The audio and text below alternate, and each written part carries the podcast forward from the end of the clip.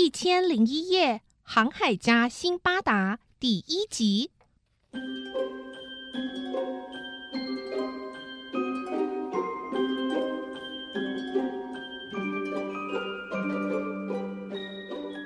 哦，好热天气呀！我得搬完这批货物，才能有钱买东西吃。哎，哎，说话的是一名流浪汉。虽然是流浪汉，但是他平常偶尔会帮人搬运货物赚点钱，让自己能有顿好吃的。这里是伊拉克的首都巴格达，这一天的气温像平常一样非常炎热。他背着沉重的货物，气喘吁吁、满头大汗的走到了一座华丽的庄园门口。这时候，从庄园里传出了食物的香味和美妙的乐声。他顿时陶醉在其中，决定坐在门口的石凳上休息一下。他好奇地往庄园的院子里张望，看到里面庭园的景致非常富丽堂皇。休息的差不多了，他背起货物准备离开的时候，一位年轻的仆人走了出来，很有礼貌地叫住他，并且问：“先生，请留步啊！哎，请问你的大名是？我，啊。”我叫辛巴达啊！仆人听了愣了一下，但还是有礼貌的接着说：“辛巴达先生，我的主人请你随我进去哦。”他不敢置信，自己一身破烂又满身臭汗，怎么会被豪宅的主人接见呢？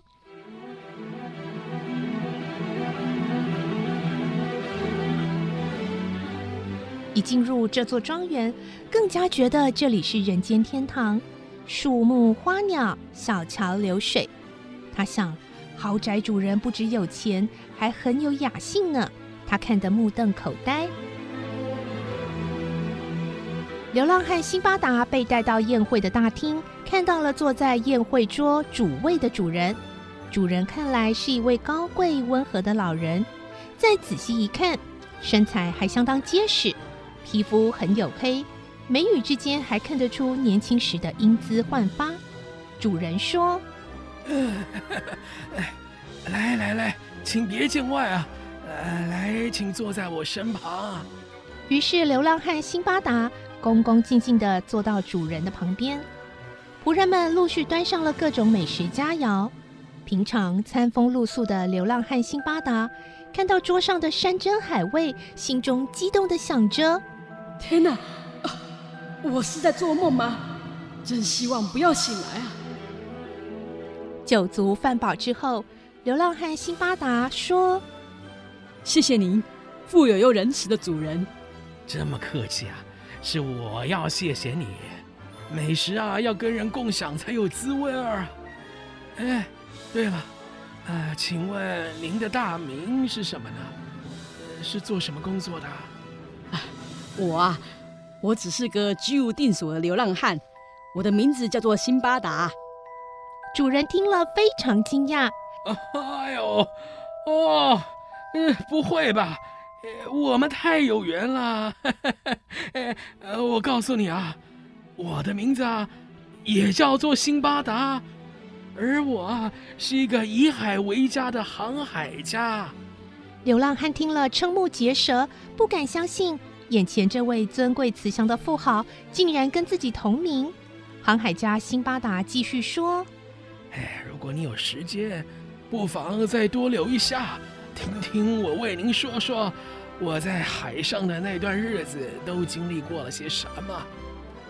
我只能先告诉你，我可是用珍贵的性命，还有无数次的搏斗，才换得你现在看到的一切啊。”于是，辛巴达开始诉说他的航海故事。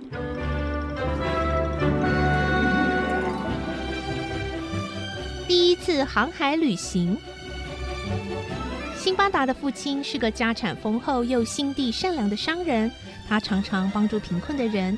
辛巴达也受他影响，总会主动接济需要帮助的人。只是年轻的辛巴达不懂得珍惜，常常过着挥金如土的生活。父亲过世之后，虽然留下很可观的遗产，辛巴达一方面毫不吝啬地资助穷困的人，但却也过着毫无节制、饮酒作乐的生活，遗产很快的就挥霍殆尽。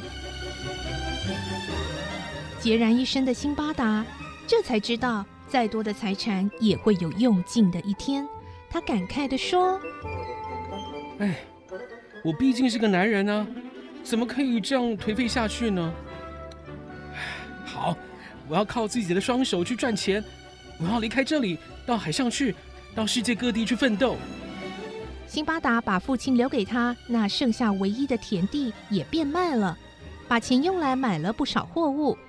接着，他去请教当地那些经常出海旅行的商人和水手们。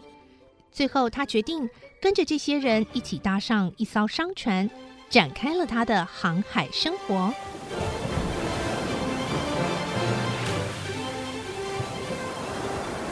航海的日子过了几个月，辛巴达随着商人与水手到过许多不同的国家、不同的岛屿。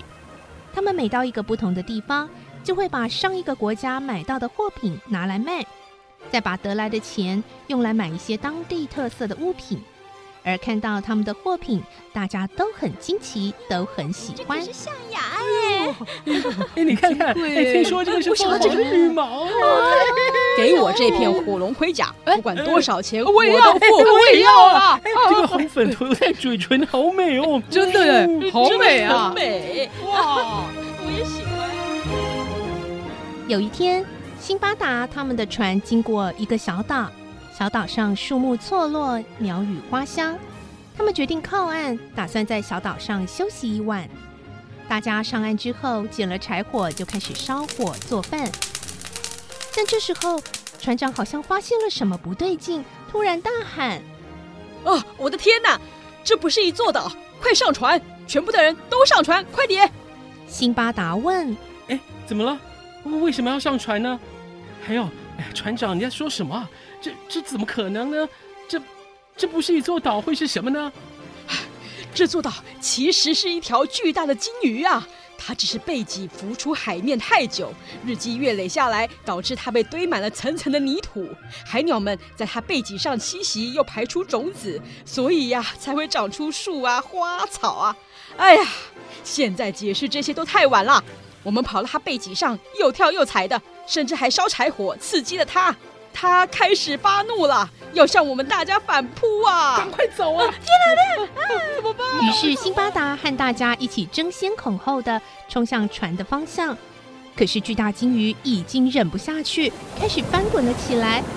还有许多人还来不及回到船上，最后随着这座鲸鱼岛一起没入海中。辛巴达也没上船。此刻的他也被卷入海里，拼命挣扎的要浮出水面。哎，天哪！哎，啊那那里那里有一块浮木，我赶快抓住它。